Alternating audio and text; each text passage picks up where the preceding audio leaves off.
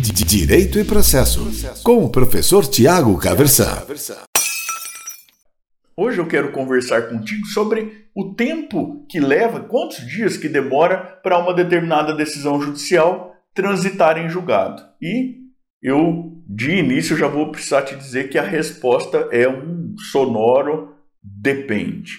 A gente até costuma dizer, meio brincando, meio sério, né, que a pessoa fica lá cinco anos na faculdade de direito, às vezes lá mais um ano na especialização, dois no mestrado, três ou quatro no doutorado, tudo isso para aprender a responder para qualquer tipo de pergunta, depende, mas isso com convicção e com conhecimento de causa, né? É o que a gente tem aqui, é um depende. Ah, professor, eu não vim assistir o seu vídeo para ter simplesmente um depende. É claro que eu vou, vou te explicar aí hipótese e tudo mais, mas você também não pode cobrar que eu te entregue mais do que o nosso direito e as nossas cortes entregam, né? O que a gente faz é explicar como que a coisa funciona, né? Professor, por que depende? Bom, depende em qual ramo do poder judiciário que você está. A gente está falando aqui majoritariamente de processo civil, tá certo? E ainda assim, a gente tem lá a justiça comum e os juizados especiais. E a gente tem as várias alturas também, né? Você tem primeira instância, você tem tribunais de apelação, você tem cortes superiores, tá certo? Então, assim, se a gente está na justiça comum de primeiro grau, o prazo para interposição de recurso contra a sentença, o recurso que cabe contra a sentença é a apelação, tem um prazo de 15 dias, mas são 15 dias úteis. Veja você que se não tiver nenhum feriado aí no meio, nós estamos falando de três semanas, de segunda a sexta-feira. Se tiver um feriado no meio, já já empurra um dia para frente. Depende muito de qual é o estado onde você está trabalhando, por exemplo, também. Por quê? No estado de São Paulo, por exemplo, as intimações são contadas a partir da publicação no Diário Oficial. O Diário Oficial hoje é eletrônico, ele é veiculado em um determinado dia, ele é considerado publicado no primeiro dia útil subsequente a essa veiculação o primeiro dia do prazo é o primeiro dia útil subsequente à data considerada da publicação. E aí você vai considerando apenas os dias úteis. É, se você estiver no estado do Paraná, que é de onde eu falo, por exemplo, é, você tem na Justiça Estadual um sistema chama Projude, as intimações são eletrônicas, mas o advogado tem lá 10 dias para clicar para fazer a leitura dessa intimação, 10 dias corridos. Se ele não clica para fazer a leitura, aí você tem a leitura automática. Então, para calcular o tempo do trânsito em julgado, você precisa calcular esses 10 dias corridos primeiro, né? Aí você tem o início da contagem do prazo no primeiro dia útil subsequente a esses primeiros dias, 10 dias corridos. E aí você vai contar os, no caso do, recurso contra a sentença aí, 15 dias úteis. Se a gente está falando de juizado especial na primeira instância, o prazo para recurso contra a sentença é de 10 dias. 10 dias úteis também. E isso depois dessa, dessa, dessa questão de início aí. Então, veiculação e publicação, se a gente tiver em tribunal que trabalha com essa sistemática, dias aí até a leitura automática, eventualmente, da intimação, se você tiver em tribunal que trabalha com essa outra sistemática.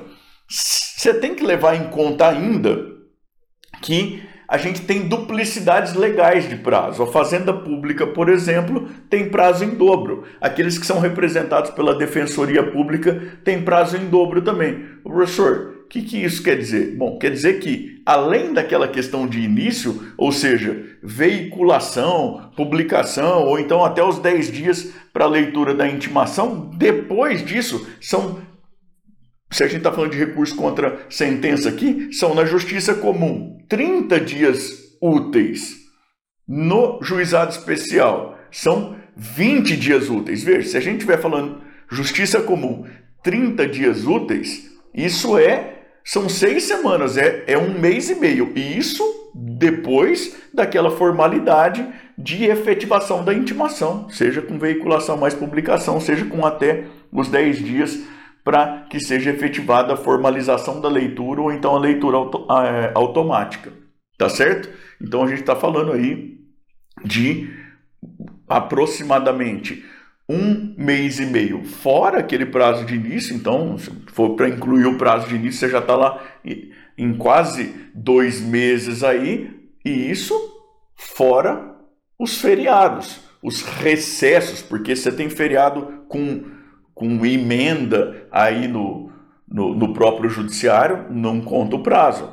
Fora o período de recesso do dia 20 de dezembro até o dia 20 de janeiro. Não, não conta o prazo para nada disso, tá certo?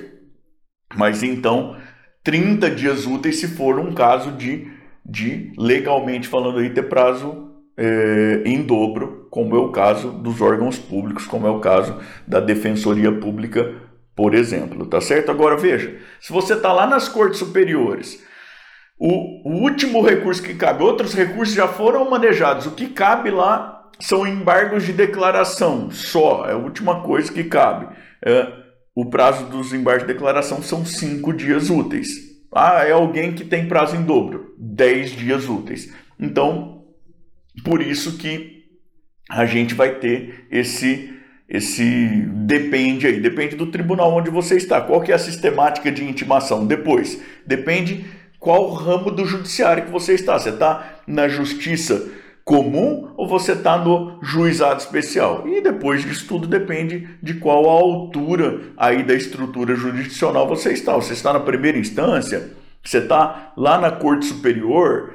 O, que, que é que foi julgado? Que tipo de, de impugnação ou de recurso que cabe contra essa decisão. Na pior das hipóteses, se você estiver em um lugar que funciona aí como o estado do Paraná, o, o prazo para se chegar a, aí ao trânsito em julgado são os 10 dias corridos em primeiro lugar, né, a partir da expedição da intimação da decisão. Não é a partir da decisão, é a partir da expedição da intimação. 10 dias corridos para que haja aí a leitura automática a partir do primeiro dia útil subsequente, ah, é, aí os 30 dias úteis, se for um caso de prazo em dobro, se a gente tiver no ramo da, da justiça comum aí, ou então se tiver decisão da turma recursal, porque daí o prazo lá na turma recursal no juizado é até 15 dias, se for em dobro até 30 dias úteis, para que aconteça o trânsito em julgado. Tá certo? Direito e Processo, com o professor Tiago Caversan.